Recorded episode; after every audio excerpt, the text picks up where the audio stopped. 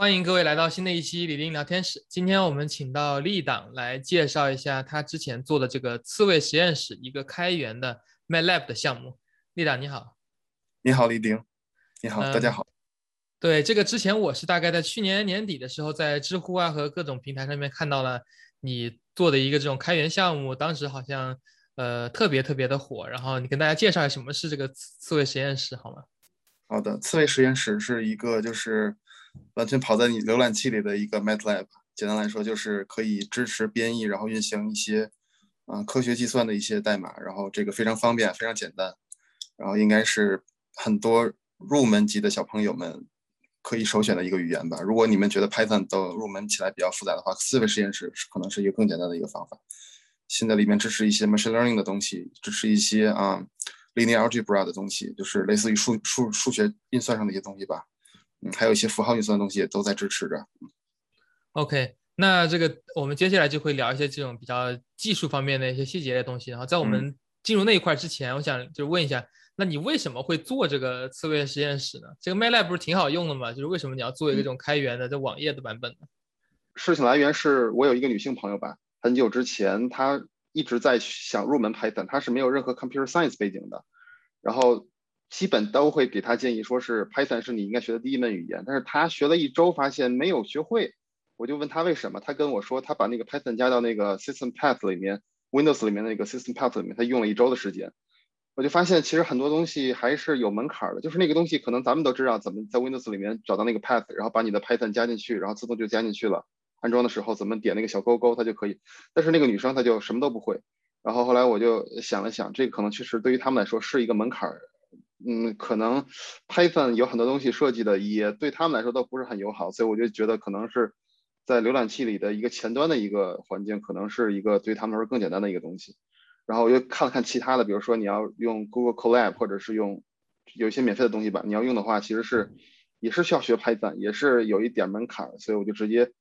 想设计一个东西，就是直接打开浏览器就可以用，然后左边是输入，右边是输出的这么一个东西。然后 MATLAB 当然是很好的选择，但是 MATLAB 很贵啊，就很多人其实他是没有用过 MATLAB 的，没有买买不起这个。然后很多人是用 Octave，Octave 的那个 Dr. John Eaton，我是非常喜欢他，他一个人把这个 Octave 写出来，然后维护一个 GNU Octave 的社区。但是现在来看，因为他一再一贯的模仿 MATLAB，导致他的用户其实也在流失。再有他的那个很多东西跟 MATLAB 是。渐行渐远的，所以这个好多东西大家也用不习惯，嗯，所以说我是想一个，如果有一个东西就是来开网页，左边写右边运行，然后这个东西还能一键分享给别人，就像 Zoom，就像那个大家的 Salesforce 或者像其他的在线办公软件一样这么简单，我觉得这个可能对于他们来说是一个门槛更低的一个选项，这就是一个初衷吧。对，然后我。那你刚才说到这个 Python 入门比较这个难，那你刚才说到如果能在网页直接打开就开始写，左边写右边出结果的话，我记得好像有一些 online 的这种 Python 的这种类似于这种 IDE，有比如叫 Python Tutor 的，之前我感觉好像还挺挺挺有名的一个这种在线的这种版本的。呃，那为什么你会选择说来做一个在线的 MATLAB 的版本呢？嗯，其实也不是 MATLAB 版本，因为它语法还是 JavaScript，然后加上加上 Babel 支持了一些。啊，插件就 Python，其实如果要学会 Python 的话，很多人还是被告知第一选择是安装 Python，然后去理解 Python 的一些东西。但是其实我我跟您我跟您说，就是很多的入门级的小朋友们，他们不不理解好多概念，就比如说什么叫文件，什么叫啊 source file，什么叫 interpreter，这些东西对于他们来说理解上来是有一个门槛的。就是如果给他们抽象一些概念的话，他们就愿意去学更简单的东西。那个东西其实对于他们来说是更复杂。就是我可能，就是这个咱们都，咱们可能变成五五六年的朋友，或者学了很多年的朋友不觉得，但是，嗯，对于他们来说，他们认知上是有这么一个小小的一个偏差的，咱们是理解不了的。可能比如说有有些朋友给大一朋友当 TA，可能他们能理解这个东西。然后 Python 确实有很多在线的东西啊，然后很多人都是要兼容 Python，兼容 NumPy，兼容 SciPy，然后甚至兼容 Scikit-learn 这些东西。但是，一旦兼容，就意味着你要兼容 Python 全套，就意味着你要有服务器，就意味就意味着你要，呃，理解 Python 那些其他人不能理解的设计。那其实这个对于他们来说，可能也是一个小小的障碍吧。我觉得不能说 Python 是成功的，但是我觉得那些东西可能还是有人会有一些理解上的偏差。了解了解。那这个，那你当时说了这个，因为这个朋友他可能就感觉 Python 学起来比较复杂，所以你就，然后你就感觉学了这个，呃，在线的这种 IDE 的这种模式，你就选了一个你喜欢的这种语法，然后开始写了这个在线的 IDE 是吗？这个 Hedgehog Lab。对，就是其实我我之前是完全不会 JavaScript 的，我是完全没有接触过，也不了解。然后后来我是看你就看看论坛啊什么，发现 Babel 这个项目挺火的。我发现哎呦，Babel 这东西挺了不起的，就是它把它支持各种 plugin preset，然后把任何的语法啊 transpile 到 JavaScript 里面。而我之前我觉得 JavaScript 这个语言，首先它天生的就在在浏览器里跑，这是一优势。其次是 Babel 这东西写的真是太好了，就是感觉比如说你要支持一个啊 matrix 或者 tensor 的一个 operation，你用用这个 Babel 是天生可以支持这这些语法的，这个就就很了不起。然后我就想，这个应该写好就就可以了。然后我就花了差不多有一周的时间吧，就直接把一个基本的一个写好了。我发现啊，挺好用的。然后然后后来社区就会越来越多的人。就是我之前不了解 JavaScript，也不了解前端，然后我可能是很短时期内就看会了 Babel，看会了 React 这些东西。我觉得前端这东西对于我来说也是个巨大的挑战，因为我什么都不知道。这个里面的所有设计都是对我来说是非常。奇怪，然后非常的，就是我不太能理解。但是学完之后发现，哎，这个东西可能做成这么一个东西，还是一个挺奇妙的一个化学组合。对我其实不太了解这个，说这个 Babel 这个东西，它是个具体是个什么什么？就你写的是什么东西呢？也是是 Babel 的一种代码，然后可以帮你 compile 成 JavaScript 吗？对，是一系列的，就是呃 JavaScript 的一个超级，就是支持现在的各种很多的新的语法的，再加上我写的一些语法。包括这个，呃，我支持了矩阵和呃 tensor，就是张量，然后他们可以进行支持一些加减乘除。另外，符号运算的也支持加减乘除啊，sin、cosine 这些东西都是支持的。另外就是有一些 runtime 的东西，我我也加了进去。这也是 Babel 以外的东西。就 Babel 是一个很灵活，非常就是允许咱们用，比如说一百行啊、两百行写了一个非常强大的编译器的一个东西，并且把这个 transpile 到浏览器里跑。这个是一个。我从来就我之前写写 Lex 和 Eac 比较多啊，这个我见见到 Babel 我都惊呆了。我说世界上还有这种这种编译器，能让大家这么简单的写一个东西，我觉得这个了不起。对对，然后那你当时起了这个项目之后，你说可能一两个星期就第一个版本就 MVP 可以开始跑起来了，然后然后这个时候是一开始就得到很大的关注吗？还是说你连续工作了一段时间之后，才慢慢的逐渐引起关注？嗯。开始的版本很简陋啊，然后我给我的几个朋友，有的是当，有的在其他学校读 postdoc，有有的在做 faculty，然后他们觉得还比较不错，然后后来逐渐的我在我的圈子里推销的很多啊，然后有一些朋友加入进来，在那之后他们做过一些大刀阔斧的改革，然后然后引起关注比较比较大吧，嗯，在那之前其实有一些批评和争议，其实批评争议比赞赏的要多，在当时。那哎，能说一下这个批评和争议大概有什么吗？我因为我没有太 follow 这个后面的这些动荡，我只是看到哎，好像上了头条什么的。嗯，开始的时候是很多，就是很多学术界的人，就是我用 Python，我用 R，我用 MATLAB，就是说我已经有这么好的东西，我为什么要用你这个东西呢？就是他们会觉得你这个东西呢支持的不完全，嗯，可能他们要考虑一下，这个是最大的争议。再有一个是他们觉得。没有必要在浏览器里跑啊！我们可以付钱去 Amazon 买 SageMaker，我们可以付钱买 Google Cloud，啊，我们干嘛要用一个免费的东西？这个可能是他们的当时的一个想法吧。嗯，再有一个是他们觉得，呃，就是我觉得他们觉得我重复造轮子吧，就是觉得我在电脑上装一个 Python，我用的很舒服啊，我我干嘛要管那些不会用 Python 的人？他们就觉得，就在他们的角度来说，确实可能当时不太能理解这个东西吧。嗯，这个是当时最主要的争议。另外一个就是很多前端前端界的朋友，因为前端界的朋友他们和啊，scientific computing 这个领域里隔得比较远，所以他们在技术上指出我的一些问题，就是啊，这个设计不对。当然，他们那个建议都是对的。后来我全盘接受他们建议，并且他们想改什么，我就支持他们改什么。这、这个、这个是另另一回事了。嗯，对。嗯，对，之后可能估估计你提到一点，我可能会想 follow up 的，就是你说到这个学术界的，可能觉得你重复到轮子啊，或者说很难嵌入他们现在的这种 workflow 里面的，这个可能待会讨论一下。啊，那那你刚才说到有很多，比如前端的人来来帮你做啊，或者其他的这个你分分享给 postdoc 啊，你的朋友来帮你做，那大概这个项目在最人最多的时候有多少个人一起在合作呢？嗯，有十个人左右在给那个 base code 提供代码。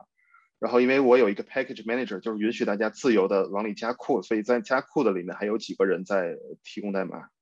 了解。那你这十几个人是一个什么样的一个工作模式呢？是比如说大家想干嘛干嘛，然后你看到合适的那种 PR 你就把它 merge 了，还是说你会说，哎，这个第一个人就做这方面的事情，第二个人干做上面的事情，然后每个人都 assign 好一个大概的领域，这样子可以大家只做自己领域的事情。嗯，这个其实就是我想说一点，就是开源社区的后后区就是有有一点失控了，就是因为有两三个人其实比我强很多，就是他们做什么我都会支持，因为他们做的确实很好。然后有些我是我也要跟他们学习，所以其实就是他们认为他们在 engineering 上怎么样去写重写一些东西，我就全部支持。啊，确实那个时候有另外一个哥们儿叫呃李岩，然后他是 A，他的网名叫 AGD 吧，然后。他给我的贡献是非常多，然后基本上他会帮我去 review 其他的人写代码，然后我就核心在这个呃核心的这个 runtime 和 compiler 部分提供，他们在那个整个的前端啊设计上啊这个 thread 上面这个贡献就差不多是这个样子。嗯，就等于说是可能大家反正就选择自己擅长的领域去去做，然后也不是说你分配给哪个人什么活呀或者什么，反正大家自己看的看的开心就做就行了。对的，当时那个还是挺有激情的，因为当时应该有一多半都是本科生在读吧，就是那帮人真的是精力超级充沛。就是呃，有一天我一看，哎呦，怎么我这代码整个重写了一遍？天哪！就是我觉得有一哥们儿叫呃 Q QJX，大家可以搜一下，那那哥们儿真的是好超级强，超级强。他现在应该在读 PhD 吧？然后那时候他的精力旺盛得让我觉得。哎呀，就是觉得，哎呀，我要把号给卖给他算了，就是送给他算了，就这真的好。对，每个人都非常了不起。对你刚才提到了一个什么，就是好像就是好像现在好像已经过了他最鼎盛的那个时期了。现在这个 Hedgehog Lab 是一个什么样的一个状态呢？嗯，现在我更多的加一些啊 core 呃就核心部分的一些东西吧，比如说 Tensor 的支持，比如说 CSV 的支持，还有一些其他的啊 feature 的支持，然后包括我这个前端也要。重写一小部分，然后这些部分呢，就是嗯，有一些朋友可能认可，有一些朋友不太认可。然后再有就是 TensorFlow.js 的支持，OpenCV.js 的支持，就是我希望把更多的这个呃 machine learning 啊，image processing 啊，还有这个数学上的一些东西加入进来。然后另一个另一个部分是我在写一个书，就是啊，你。您可能读过这个《Diving to Machine Learning》Deep Learning 那个铃木的那本书啊，我现在在写一本书，就是类似于那个，但是很很相似啊，就是代码可以直接在浏览器里跑的那个书。然后这个是我现在的一个重心吧。嗯，OK，那未来的话，你打算这个 Hedgehog Lab，你打算它是变成什么样的一个模式呢？嗯，就打算像 R 语言的一个社区一样吧，就是大家随便往里加自己的 library package，然后。很灵活的去加一加一些自己喜欢的东西，然后尽量把一些 core 的东西剥离出来，变成大家喜欢的那种 package。就是我发现 Python 里很多人要 release 一个一个 library 是很麻烦的，就是他们要很多人要用 pipe 呀、conda 之类的东西，可能对于他们有一些人来说，这个是很很麻烦的一个流程。然后我希望给大家一个方式，就是说 package management 要更简单一些。就是你只要把这个东西注册在了一个 package manager 的一个里面，然后其他人就可以直接去用，而不是说你要通过一系列的 process 把这个 release 到那个哪里去。这个这个，我觉得这个是下面我我会关注的一个东西吧。再有一个是可能我会有一个给大家提供一免费的 server，让大家去注册，然后去直接像发 Twitter 一样简单的去发自己的一些 source code，然后让别人去用。这样的话。应该会，嗯，有一些人会感兴趣吧？这么应该，我在尝试一个新的东西，就是说，如果所有的原文件都在本地的话，这个其实，呃，不是说今天大家设计语言或者设计框架的这么一个一个趋势。我想更多的都在都在那个 server 上面，这个，这是我的一个尝试吧。对，那你觉得刚才你说的第一点，这个你对未来这个愿景，可能就希望，嗯。就是可以变成一个更好的，大家都可以来一起建设的一个社区嘛？那你觉得现在它的状况和你这个愿景之间有什么样的一些挑战呢？还是你觉得就自然这样发展，过个半年一年就可以变得像 R 一样 popular？还是说你觉得有一些这个这个 roadblock 你得去重点解决的呢？嗯，我觉得 server 是一个比较大的一个一个 milestone 吧，就是那个 release 之后，可能会有很多人愿意去来真正的去像呃注册个 Twitter、注册个 Facebook 一样来使用。在那个之前，可能还有还是有一些东西，因为现在没有服务器，有些东西是大家不太能接受的。再有一个是，呃，前端确实是写 JavaScript 人不太了解这个计算，做计算的人又坚决不喜欢 JavaScript，所以说可能需要培养一些用户吧。我看看有哪些人，我可以推广一些东西。包括你刚才说的这个，你刚才说用户什么不能接受的东西，现在等于说，那现在你说的这个 server 是用户现在缺失 server 是用户不能接受的一个东西。那其实还有哪些主要功能你认为是缺失的呢？就是有一些东西是确实不全，比如说啊矩阵分解吧，现在只有一个呃 j o l o s k y 只有一个 LUQR，然后 SVD 我还是没有的。然后再比如说一些 optimization 东西我是没有的。再比如说那个 symbolic computing 就符号计算算微积分啊之类的，那个是残缺的。我我那个用的是 Numbio 的一个版本，然后那个作者在某个 release 之后就彻底把那个弄坏了，然后导致我可能还要回滚到之前那个版本去。那个东西要修改的话，我要加入到他的社区里改。然后，总之有一些各种各样的东西吧，因为要像 MATLAB 一样强大的话，就需要每个模块都像 MATLAB 一样优秀。但实际上，在 JavaScript 领域里面，其实这个是个非常难的事情。嗯，NumPy 好像也是在他出生的时候，二零一零年之后很长一段时间之后才火起来，所以。这个东西可能就是有机缘巧合吧，就是 Julia 到现在其实也不算特别的火，嗯，很多人有不同的尝试，有不同的设计，有不同的哲学，但是，嗯，让用户用脚投票吧，可能最后其实大部分都是失败的，可能最后。对，然后那你刚才也说到这个，呃，可能加了 Server 这个功能之后，它可能更像是你用这个比喻很有意思啊，你是把这个网站比喻成 Twitter 和 Facebook，而没有把它比喻成 GitHub 或者说这个什么什么 JS Fido 啊这种网站。就一般，比如说，我想说，你看在线左边是代码，右边是结果，那不就是那种 JavaScript 那种网站，demo 网站特别多嘛？然后我很好奇，你的这个比喻是是你那你是是怎么定位你这个，嗯，对吧？就 GitHub，其实我我我问过很多人，就是他没用 GitHub 的人，第一次用 GitHub 其实也是很难的，他们理解不了什么为什么叫什么叫 clone 到本地来，然后怎么样 merge，怎么样 commit，很多人理解不了。我觉得对于他们来说，更简单的像 Google Doc 一样，就是我写一个文档，然后。直接存到那里，然后我不用管了，其他人去用就可以了。嗯，我希望的一个模式就是说，左边就是像啊，我我不用去管理它的版本，我只要管理好我自己的代码，然后别人用它来当 dependency 就可以了。嗯，这个就是希望它的逻辑尽可能简单，否则的话，很多人是真的这个接受不了这东西。就是小白他们接可能接受的概念是非常少的，就是如果他们。五分钟、十分钟能接受的话，可能他们就学会了；接受不了的话，他们就放弃了。所以从他们的角度考虑，很多设计是对他们不友好的。所以如果像发 Twitter 一样，比如说我就发一个一个 function，然后发出去，然后其他人就可以用，这个其实是更好的一方式吧。就现在很多 JavaScript 的一些 runtime，他们也会提供一些东西，就是左边是 source code vanilla JavaScript，右边是跑出来的这个网页，但那个东西。说实话，就是需要配置东西也很多，而且也并不灵活。他们也没有解决 package management 这个问题，所以，嗯，他们解决的是前端的人如何给自己的有一个 playground。但是，嗯，编程其实并不只限于前端，其实有更多人有更多的需求。对你刚才又说到这点，我想 follow up，就你说到，呃，第一个是说你想让小白能很快的上手嘛，这个我觉得肯定是解决了，呃。一大部分很多人的这个痛点，这样他打开浏览器就可以写两行代码，就做他们想做的一个简单的一个 test 就搞定了。其实这一方面的这个体验，在我现在看起来感觉很像我刚才说那种 JavaScript 那种 demo 的网站吧。我写两句 J JavaScript，写两个那种什么 CSS 就可以看到一个很很很简单的一个 demo。嗯，然后呢，另外你说的这个是缺失的，比如说你说的这个缺 SVD，缺这种 optimizer，对吧？这个在我看来并不一定是小白所需要的，可能是。你要写很多 numerical computation 的，你才会对什么样的分解器啊，什么样的这种 decomposition 有有需求的。然后呢，那你觉得这两个用户群体是是一个用户群体，还是说他们是两个不同的需求？本来本来就是他们是割裂的，但是我希望培养出来一些人，就是既接受 JavaScript 语法，又接受用 JavaScript 来进行计算吧。可能就是嗯。我不祈求原来两个领域里面的这些人去怎么样，但是我我是尝试去看有有没有一些人对于中间这个感兴趣，就是又用 JavaScript 又用那些东西，就是其实很简单，就是说很多人学他他上课也要用一个东西，或者是他做一个最简单的一个东西 demo，或者是就比如说呃呃生物生物学或者是药学，他们需要跑一个最难 logistic regression 或者 SVM 这些东西，他们也需要呃。去买 Stata 或者是 SAS、SPSS 这些东西去跑，或者是 R 语言。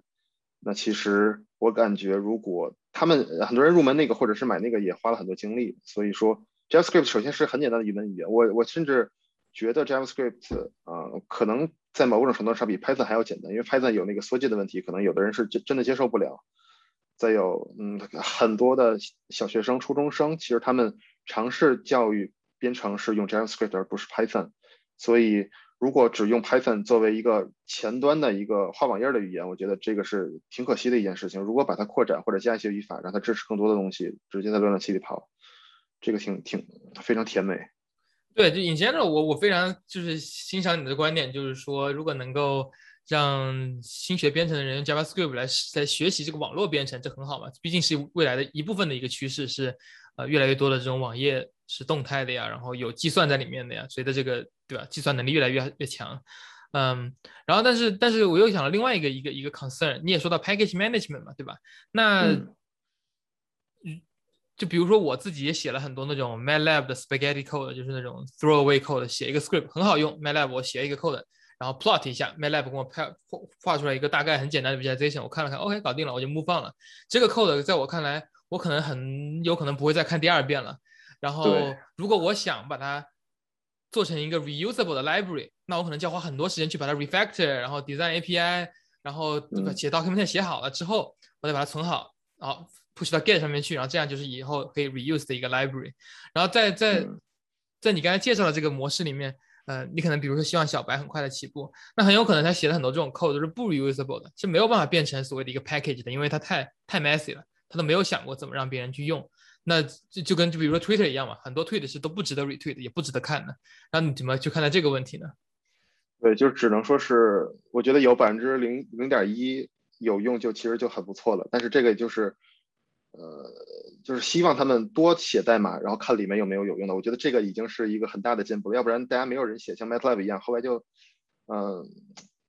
生态就就掉下去了。或者是像 Python 一样，很多人写很多有价值的东西，但是他们只放在自己的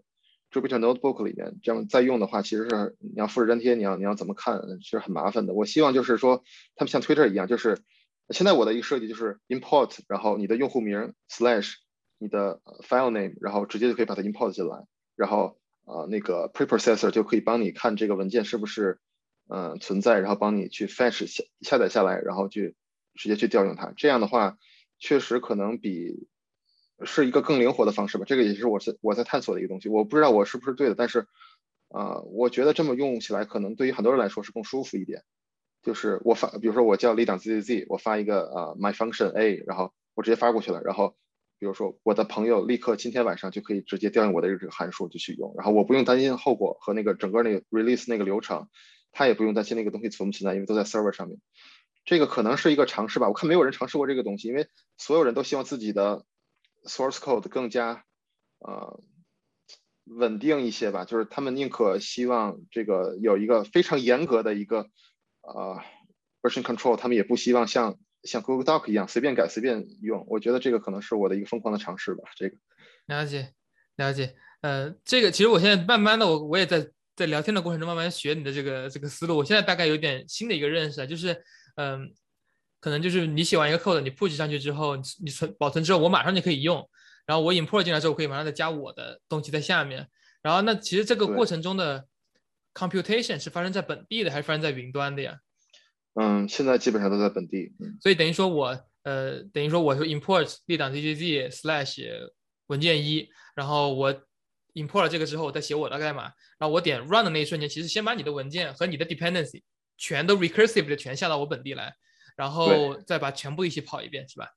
对，现在是这个样子，但只不过没有 server，但现在你任何在 GitHub 上面的一些 raw string 都是可以这么这么做的。了解，那那一个问题就来了，那比如说你看像像像 MATLAB 还是挺挺大的吧，至少我上一次印象中至少十几 GB 应该是有的。那如果假设比如说你的这个 library 越来越大越来越大，那用户每次跑一次要把这么多代码，而且它又是一个 recursion 的嘛，就每个人都有不同的 dependency，像你说这个 web 可能会越来越大，那你有考虑过这种呃每次要下的量特别特别大的情况吗？嗯。暂时没有考虑，但是我希望就是用户设计的时候也不要有太多的 dependency。就是现在虽然是支持 recursively 然后下载的这些所有东西，但是那肯定是一个大问题。就是嗯，如果他们可以设计的，很多人其实还是愿意自己造的呢，就是一个函数从头写到尾，然后就给别人用。这个应该是嗯，如果有的话，再再再讨论吧。但是那个那个肯定是会发生。但是其实，嗯，现在耗时更多的是计算，而不是那个东西。就是那个东西其实。呃，可能存在，未来可能存在，但现在好像还没有这个问题。OK，那现在用用刺猬聊天室这个 Hedge 不是聊天室，刺猬实验室这个 Hedgehog Lab 能实现最，比如说你最得意的两到三个 demo 是什么样的一个级别呢？什么事情呢？比如说，比如说你可以直接从一个直接 import 一个 CSV，从网上从比如说 GitHub 或者 Dataset 里面，然后直接跑一个呃 logistic regression 或者是 SVM，然后比如说跑一个就是那个 Boston 房价那个那个那个。著名的 dataset，然后可以跑一个预测一下价格，就这种东西，嗯，是是可以跑的。现在，嗯，再有就是一些 symbolic computing，就是一些微积分也是可以跑的。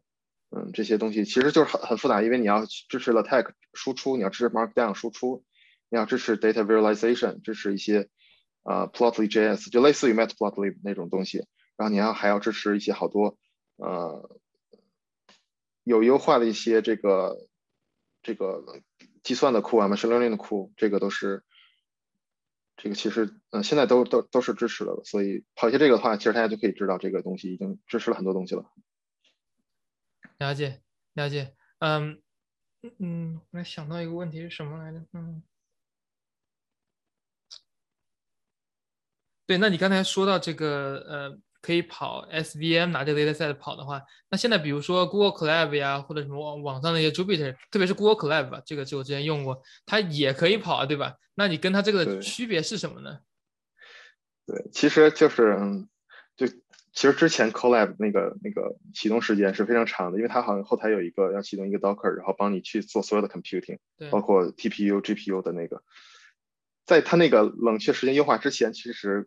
呃，Hedgehog Lab 是非常快的，就是如果你要跑一个简单的话，在那边你可能启动还要半分钟，但是在呃 Hedgehog Lab 里面可能就是几秒钟就已经跑完了。那现在他们那个已经优化的很好了，就是这个是一个比较尴尬问题。但还有一个问题就是说，它那个其实是有一些局限性的，就是首先是要要入门 Python 或者是呃什么的话，这个其实很多人课很多啊，但是很多人还是。如果他是手动装 Python 的话，他如果不了解 Collab，不了解整个他这个是如何读你本地的这个 Google Cloud 或者 Google Drive 的那那个文件，对于他们来说还是有一些门槛的。再有一个是这个呃 Google Colab 这个它也是有有点这个时间限制吧，你要你要充你要充钱氪金买那个 Pro 那个 Membership，那个也是需呃买了那个才能有无限的这个时间去用。嗯，但是现在它确实做的越来越好，我感觉如果那个再做再好的话，可能。Hedgehog Labs 就那凉凉了，也有可能这个是完全有可能的。但是那个首先那个真的很贵，那个首先一点都不低碳。我觉得就是 Google 要给给你一个服务器，然后把整个 Python 因为要装一个东西的话，它需要很多时间去让那个所有的 CPU 啊、I/O 啊高速的去跑，那个东西真的不很需要很多的那个时间和这个计算量。我觉得这个东西对我来说并。可能或者对于很多人来说并不值那么多钱，因为大家自己有手里有个 iPad，那个东西就很强大了，就真的不不去用，不用考虑那么多那个东西了就。对对，而且就是用一样的 argument，你也可以 argue 说你的这个东西更有 privacy 嘛，因为比如你的 data 你可以永远不上传，你把 code 下下来，data 永远在你的这个电脑上面或者 iPad 上面。那 Google Colab 的话，你默认所有 data 必须得在 Google 的服务器上跑。呃，有些人是会介意自己 data 的这个所所对所有权的嘛？对。对，嗯，对，然后刚才我们其实有碰到一点，就是说，你说这个学校的一些用户啊，他们会说你的 reinvent wheels 啊或者什么的，那你觉得你的这个第一批这个大规模的用户，现现在现在可能像你说的还没有很多用户嘛？那你觉得你的第一批这个用户，他们会来自于什么群体？会来自于学校？第一就是一开始就是学学编程的，像你说的小学生、初中生，还是说会呃是？现有的用 Python 用 R，然后会说很 frustrated，然后 switch 到 Hedgehog 的呢？我感觉可能更多的是商学院呐，呃，生物啊，或者是化学这些没有 computer science 背景的一些本科生吧。他们可能如果他们的老师会在学校里面用一下的话，这个是最有可能切中他们的痛点的，因为他们是真的，首先时间很紧，没有时间去学 computer science 的背景，他们连学一些一些概念都没有。其次是。啊，如果老师把一些东西打包好给他们，然后他们直接去用，这对于他们来说是非常方便。比如说，老师就今天要有一个作业今天就是给你一个经济的数据，一个 CSV file，然后就让你跑，呃，linear regression、logistic regression、SVM、lasso，就是几个 model 吧，让你去跑。那其实他们可能就是直接就就拿来去跑，而不是不再花时间去入门安装 Python。这可能对于他们来说是结更更高效的一个学习方法。了解，那你怎么？你说这个群体很有意思啊，就是很多人需要 data analysis，但其实他们并不需要编程的，因为他们可能用的只是一个一个封闭的工具就可以了。呃，那这让我想到了 Excel，因为 Excel 其实是非常非常强大的，很多人学了 Excel 之后走遍天下都不怕了。然后，那你觉得这个这个你的工具跟 Excel 会有竞争关系吗？嗯，Excel 现在好像支持 Python，以前都是 VBScript，但那个语法真的也是。略微有点晦涩，嗯，有有是有一点点的问题，再有那个计算的效率可能真的是有点问题，就哪怕我在浏览器的呃虚拟 JavaScript 虚拟器里跑，可能还是要比那个快一点。再有就是 Excel 那个东西真的很难同步啊，那个东西，如果你要从其他地方 fetch 一个东西下来，或者是你要用其他的人的 library，那个都不好解决这个东西。了解，你说的这个这个挺对的，就因为你的这个一直是 online 的嘛，everything is online，所以说你做个改动，别人很快就可以得到这个更新，这个的确是难以比拟的。对，再有一个是很多，其实他们之前用的更多是 Stata 和这个 SAS、SPSS，我不知道您用没用？您我估计如果您是科班 computer science 背景出身的，我听说过，因为因为我因为有一些有一些生物系啊或者这种化学系的同学，他们好像是有一些会用的，但我自己没有用过。对他们是一个比 R 语言更加嗯。无法让 CS 的同学们接受的这么一些工具，就他们的那个语法非常的奇怪，但是在于经济学或者是商学啊、生物学，他们是特别喜欢这种语法，因为那个东西最接近他们的逻辑思维，而且那个东西真的是装上然后什么都不用管，然后就是他们有一本书，那个 Stata 有一有一个文档，你把只要把那拿过来一篇篇看完之后。你就所有都会了，所有都精通了。这个其实是他很多人愿意学习的一个东西，就是说我要学习概念，我在学习概念，在上面的概念，在上面的概念，让他们去无止境的去学这个东西，不如给他们一本书，一本文档，然后呃哪怕是三百页，他们看完就完事儿了。这个是对他们来说是一个更好的学习方式。那很多人学学完那本书之后，就直接的成了大师了。那这个东西对于他们来说就是非常了不起的一个工具。像 Stata 这个软件现在还卖，而且卖的非常贵，就在 College Station 它那个那个总部。然后他们那个居然是按照 CPU 盒去卖的，就是那个 license，你要两盒多少钱，四盒多少钱，然后学生多少钱，商用多少钱，那个东西就是替你写下，这个就割韭菜。当然，我非常尊重那个软件，那个软件真的非常了不起，很多经济学家都是在用那个东西，而且各大公司学术界都在用。但是这个商业模式让我觉得，嗯，不是那么，呃，对我让我觉得它有意义的存在。对我，我也有两个 follow 问题，一个是你刚才说到这个学一个东西，学完之后就可以一直用，然后也不用管了。这个其实是至少我个人特别喜欢 MATLAB 的原因。我最近现在已经几年都没有用过了，因为因为各种种原因，license 呀各种，的确现在什么很多 research 也不在 MATLAB 上面发生了。但是比如说五年前、十年前那个时候，我还感觉 MATLAB 还是挺挺火的。然后它的好处真的是你在一个平台上写了，你在其他任何电脑上基本上都可以跑。然后不管是 Windows 啊、Mac 呀，只要反正把该装的几个 toolbox 都装上去就可以跑了。但在当时的情况下，跟 C I 加跟 Python 对比，这已经是个很大很大的优势了。所以这个就刚才跟你说的这个什么呃什么 S S A S Stata 其实很像，就你你学会一次哪都可以跑，不用再管了。然后那你这个其实也跟刺猬实验室的这个很相关，就是说你怎么保证刺猬实验室的这个语法是像你说的生物啊什么金融他们这些人一看就能够懂，跟他们思维模式是相近的，而且他们学完之后。可以说用了他们工作中的其他地方去的这样一个设计呢？这其实语法上并没有接近那些语言，语法上还是纯原汁原味的 JavaScript 加上一些我自己的语法。但是，呃，我尽量给他们提供就是那个 Hedgehog Book，就是那本书，希望他们能够看完之后左边的每个 chapter 都能够找到他们自己需要的东西，然后就不需要再像 Python 一样，像沧海一粟搜寻他们要学的东西，然后再安装。那个真的对于他们来说是个很麻烦的事情，嗯，了解。你这本书现在是你在还在写的是吧？对，还在写。然后就是那个那本书很有意思，就是嗯，上面是一个介绍，然后下面就是直接在浏览器里，左边是代码，右边是运行出来的结果，就比那个 Dive into Deep Learning 还要激进一些。那个还要点开 Colab，然后 Colab 里面行，这个就直接是你看了那本书就当当场就在浏览器里跑。这个应该是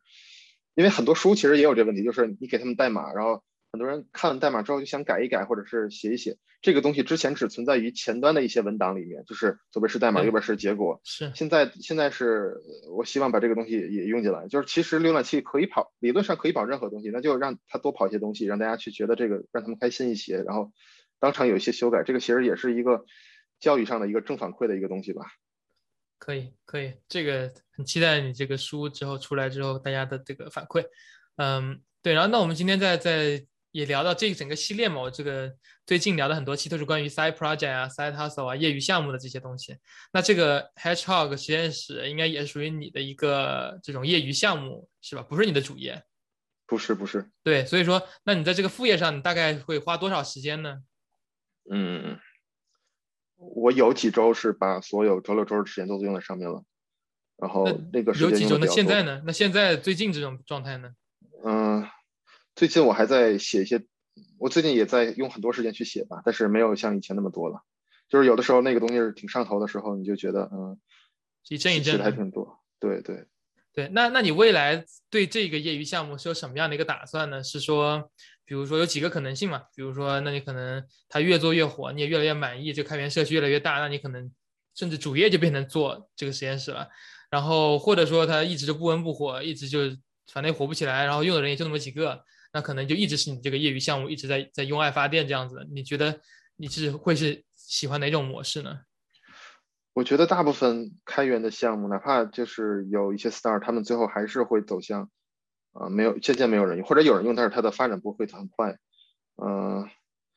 对，这个这个其实无可避免的。我我其实也很，我其实觉得可能大部分的时候，包括我这个都可能走到这个结局。但是我会还有一些改变的，就是我的那个 server 是另一个 repo，然后我会把它 deploy 到 Google Cloud 上面，看一下那个结果怎么样。那个还有很多东西没有写完，但是那个东西我我写我写了很多，就是就是有一个基本的功能吧，就是像登录注册，然后你发一个东西，然后嗯、用别人的这个 script，这个是已经已经有了的。然后但是那个和那个现在这个 Hedgehog Lab 整个这个大的一个 frontend 一个 project 还是嗯隔离开的。我希望那个东西等 release release 之后大家再看吧。然后再有一个是，我希望很多人，嗯、我希望可以推广一些吧，就是私下里有一些，嗯，我觉得主要是学校里面会有一些老师会喜欢，那这又是一个矛盾，就是我我会跟那些老师私下里去业余时间接触，但是他们会觉得，等你都像 MATLAB 一样强大的时候我再考虑，那这个其实就对于他们来说，他们也不愿意前期投入太多的这个沉没成本吧。嗯，你说这个非常对啊，就比如说你假设你不能做某个 matrix operation，那很多人就不可能用。然后，但哪怕那个人可能他一年就用了一次，但他就不能用，他就不想在一年的其他的三百六十天来写其他的 library，因为他知道写完了之后他也没法用那一个方程。这就这就这也是为什么 MATLAB 和其他这种语言越来越，就你过了一个临界值之后，你就会越来越大。你知道没到那个临界值，大家就会有各种理由来来不去不去投入。对。就 MATLAB 已经黑非常的，我我之之前用过 MATLAB 的一个那个 neural network 一个一些 library 吧，然后发现连那个 Onyx 的一些的那个 operator 都不支持了。我就觉得开源社区这么激进的支持，然后 MATLAB 因为它的生因为它的商业模式的导致有一些 operator 就直接 throw exception 就直接不让你用了，这个东西就非常让开发者恼火这个东西，但是没有办法，就是你可能不支持一次，大家就对你的这个信心就没有了，或者就不再买了。对可以可以，呃，我看到这个也也 call back 回我之前几期跟张震聊天的这个他做的这个茶饭这个平台，我看到你在上面也也挺活跃的，呃，那你对于这个茶饭这个平台和你用知乎这些平台有什么样的一些一些看法呢？我觉得知乎当年很好的一点就是大家都实名，就像 Clubhouse 或者是像 Twitter 一些圈子一样，就大家其实如果主观的意愿的上去实名，把自己的真实姓名、头像、年龄啊、工作、学历都放在上面，这个是一个很好的东西。但是后来知乎就变味儿了，是因为大部分人都是成了匿名乐子人，那这个这样的情况下就，嗯，就会充满了无休止的谩骂，就成了网络匿名的一个欢乐场。所以我觉得茶饭后来好的一点就是，呃，某种程度上恢复了知乎最开始的一个强制实名的传统，因为知乎最开始的那大 V 都是我用真实姓名，强制用真实姓名，然后学历、学校都都用上，那些人才是大 V。然后茶饭现在基本上我关注的一些人也都是这些人，所以我可能会看一看茶饭里的一些技术分享吧。知乎上的东西很多如果你认识他，就认识他了；不认识他的话呢，都很多这种环境啊，言论是很危险的。这个也是我觉得茶饭好一点的原因吧，就是环境比较熟悉，然后安全一些。但茶饭没有实名制啊，我之前注册茶饭的时候，他也就让我随便写个网名就行了呀。虽然我我个人是都是对啊，就我我的名字就是就我的网名对吧？李丁对。这就像 Twitter 或者 Clubhouse 一样，就是如果一个圈子里都实名，你也会自己倾向于去实名；如果大家都不实名，都是匿名乐子的那种欢乐欢乐场，那你就不去实名。这个就是，嗯、要看一个，就就茶饭虽然没有实名吧，但是那些 ID 后边的人我是都认识的，有一些，那其实就就还好吧。这个可以，可以，挺好的。那今天我们这个，那但最后，那你对这个对各位听众，对于你的这个，嗯，刺猬实验室还有什么最后想说的话吗？嗯，